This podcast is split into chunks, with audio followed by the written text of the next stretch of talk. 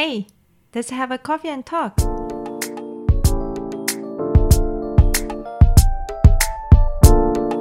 嗨，大家好，我是 Joe，欢迎来到比利时光 Coffee Talk with Joe。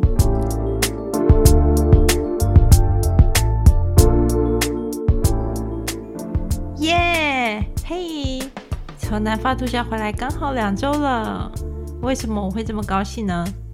因为欧洲的 COVID-19 疫情真的很严重，在法国时看着每天受感染的人数都是四五千人的在增加。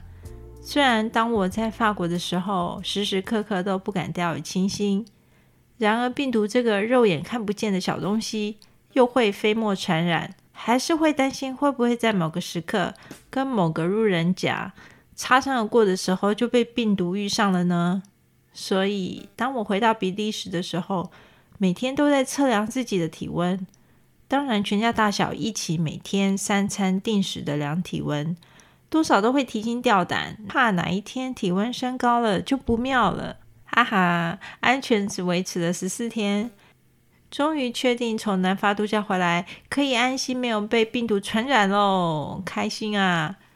也在实际的新生实行欧洲政府防疫规定之后，像是室内区域戴口罩、社会距离保持一点五公尺以上、进出商店都要用干洗手、消毒双手，包括室外区也不到人多聚集的地方，到餐厅用餐也选择室外的餐桌区等等。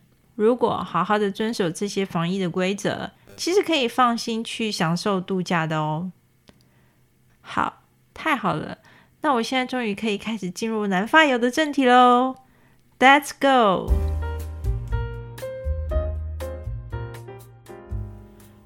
当我一到南法，最让我感到特别的地方就是热情的太阳，还有温暖的气候。靠近海的关系，每天气温都很稳定，大约二十九度上下，晚间也大约有二十五度左右。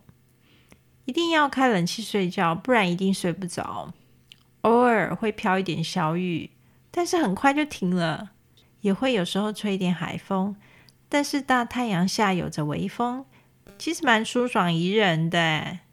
南法的舒爽宜人，不仅仅在天气上展现它热情的一面，也影响了居住在这里的法国人。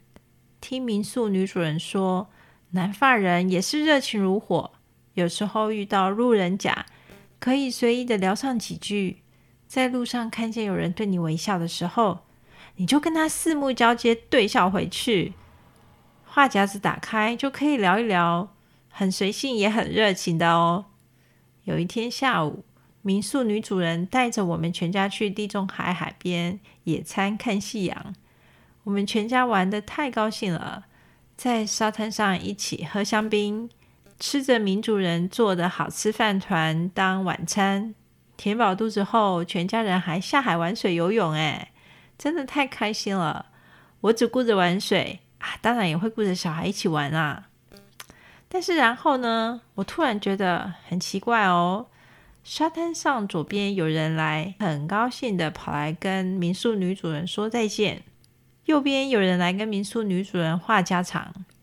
后来呢，又有两三组人马来跟民宿女主人开心的聊天。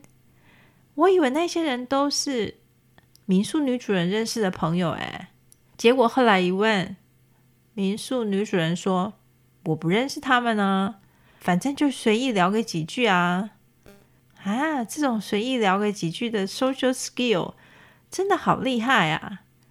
我就问说。他们是怎么来跟你聊开场白的？啊民宿女主人说：“就是真心的给几句适当的赞美，比如说那一天在沙滩上喝香槟，民宿女主人准备了一组好特别的玻璃香槟高脚杯，可以将杯子脚呢直接就插在沙子里。这还是我第一次见过的香槟高脚杯呢，让每个在沙滩路过的人。”都会投以羡慕又喜欢的眼光，然后他们就开口称赞了这个香槟高脚杯，可以一边喝着香槟，一边享受着这么美好又浪漫的时光。然后又称赞了民宿女主人穿着美丽的衣服，又聊了哪个好喝的酒，看有什么可以聊的就继续聊啊。聊个几句之后又走开了，让人完全没有负担的感觉，好像他们总是能在人际交流上可以拿捏的恰到好处。我们在气温比较冷的北边住久了，性格上似乎也变得比较冷一些。应该也可以说是比较慢热。在比利时，顶多跟邻居们会打个招呼；外出时遇到不认识的人，擦身而过也不会多看一眼，更不会记得他们是长什么样子呢。好像我们内心其实还是有温度的，但是平常不会轻易的让它流露出来。然而，我们为什么要把内心这么美好、有温度的一面？隐藏起来呢？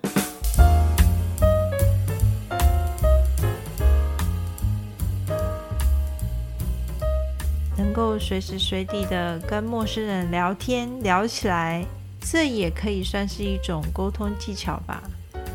如果能够在平常日子里就能慢慢的累积这种能力，随意的跟人可以开心的聊起来。久而久之，这种 social skill 养成的轻松又自然，可以轻易拉近人与人之间的距离。我相信这种能力在工作上一定也会有很好的帮助哦。如果你们想看看我提到的那个香槟高脚杯，可以来我的 Instagram 哦，我把照片 po 在那里。我的 Instagram 账号是 be dot coffee talk。我也会陆续的把南发油的照片上传到 Instagram，跟你们分享南发美丽的照片。对了，我也有看到我的 Apple Podcast 有两则留言，一个朋友给我五颗星的评价，我真的好高兴，很感谢你哦。另外一个朋友给我四颗星，我也是好开心。我知道我还有进步的空间，像是咬字清晰度。速度的控制、语调等等，我会再加油的。看到有朋友来回应，也给了我继续更新的动力哦。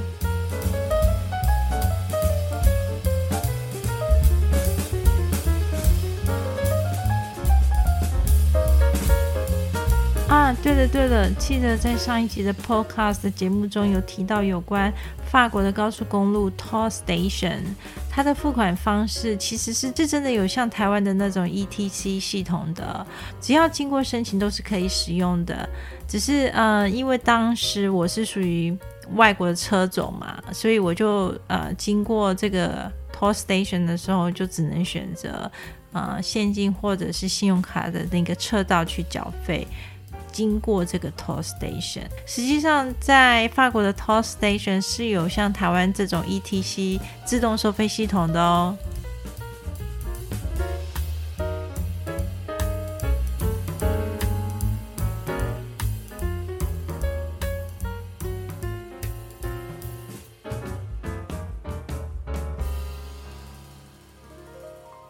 再回来说说这次的南法游。我们去了海边好多次，南法的海边真的很迷人，有石头的海岸，也有更多的沙滩。海边总是挤满了人潮，就算是一点点小小面积的沙滩，上面也都是挤满了人。感觉上好像新冠肺炎并没有影响去海边晒太阳的人潮。欧洲人真的好喜欢晒太阳啊！很多人会带着一本书。就会在太阳下边晒太阳边看书，然后正面晒一晒，再翻面晒一晒，晒的皮肤红彤彤的。这时候我总爱开玩笑说，看起来真的很像是在晒龙虾诶。然后你会看到一只只的 lobster 躺在海边上，然后过一阵子就会翻面一下，真的很像。欧洲人很喜欢晒的黑黑的皮肤。这样看起来很有度假回来的感觉，而且呢，西欧这边对晒黑一点的皮肤反而觉得比较美丽。我记得每年暑假季节过后，同事们度假回来，当在茶水间第一眼看到他们晒黑的皮肤，我就随口称赞一下他们：“嘿，你晒黑了哦！”他们会露出超满足的笑容，有的还会大声的狂笑，补充一句说：“哎，我就是故意要晒黑的，你知道吗？”当然，就开启了旅游的话题，所以我们就有很多的话又可以继续的再聊下去喽。把皮肤晒黑这件事情，在欧洲似乎是很多人很喜欢的事情哦。如果呃你看到你的朋友或者你的同事，他突然从度假回来之后，看见他的皮肤晒黑了，你就跟他说一句说：“哎，你的皮肤看起来晒黑了呢。”他就会非常的高兴，甚至会觉得这是一种称赞。呃，这让我想到就是。从亚洲的文化过来的人都会觉得说，哎，应该是皮肤一白遮三丑，但是其实，在欧洲这边真的是完全不这样想的哦。还有，我也有发现，欧洲这边有很多的女生，其实她们是不化妆的，顶多是呃上一些保湿。的这种保养品，至少皮肤不会觉得干涩，但实际上他们都不会去上什么粉底呀，甚至连呃擦防晒都没有这种习惯。于是呢，我在这边工作久了，我其实真的我也顶多只是呃擦一个呃保养品。我也没有再上粉底，甚至如果有的时候天气比较没有呃太阳比较没有那么大的时候，我连防晒都没有擦的耶。那这样算不算也是一种入境随俗呢？好啦，我有发现欧洲这边的女生哦，她们其实蛮重视睫毛膏的耶。啊，我看过很多女生，就算她们不化妆，她们出门的时候一定会上睫毛膏哦。我刚开始会觉得说。啊，这西方的女生其实她们本身的睫毛就已经很长了，然后再上睫毛膏，其实看起来又更长，所以那种感觉就是眼神会更漂亮。这一点让我看起来的确是真的非常的好看。我每天去工作的时候，去办公室上班的时候，看到呃同事漂亮的女同事，其实也是一种很赏心悦目的感觉哦。嗯，但是又很奇妙的哦。就从我老公的角度，就是他们西方人的角度，当他们看到亚洲人的眼神、眼睛，他们反而觉得哦，亚洲人眼睛好特别。有的人是很喜欢亚洲人的那种单眼皮的感觉。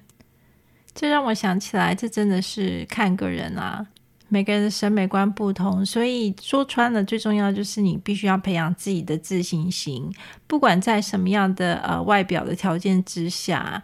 你所展现出来的那个呃自信的身材，其实会是让人家觉得欣赏的地方。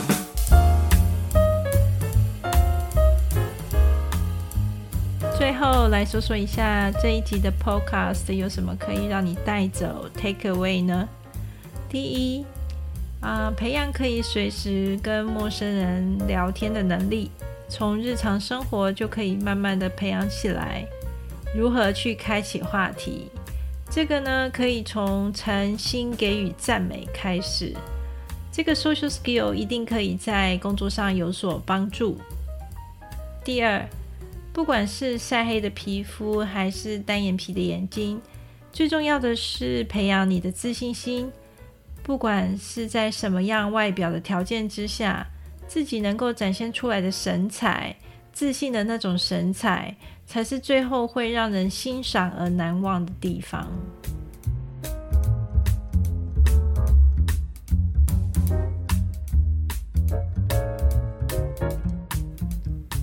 你喜欢这一集的 Podcast 吗？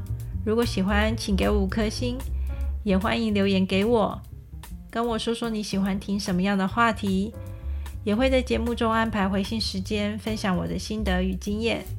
你可以在 Instagram 上面找到我，我的 IG 账号是 b dot coffee talk。下一集继续我在南法旅游的心得哦。谢谢你的收听，我的 Podcast 频道收听平台有 Apple Podcast、Google Podcast、Spotify，订阅一下才不会错过下一集的比利时光 Coffee Talk with Joe。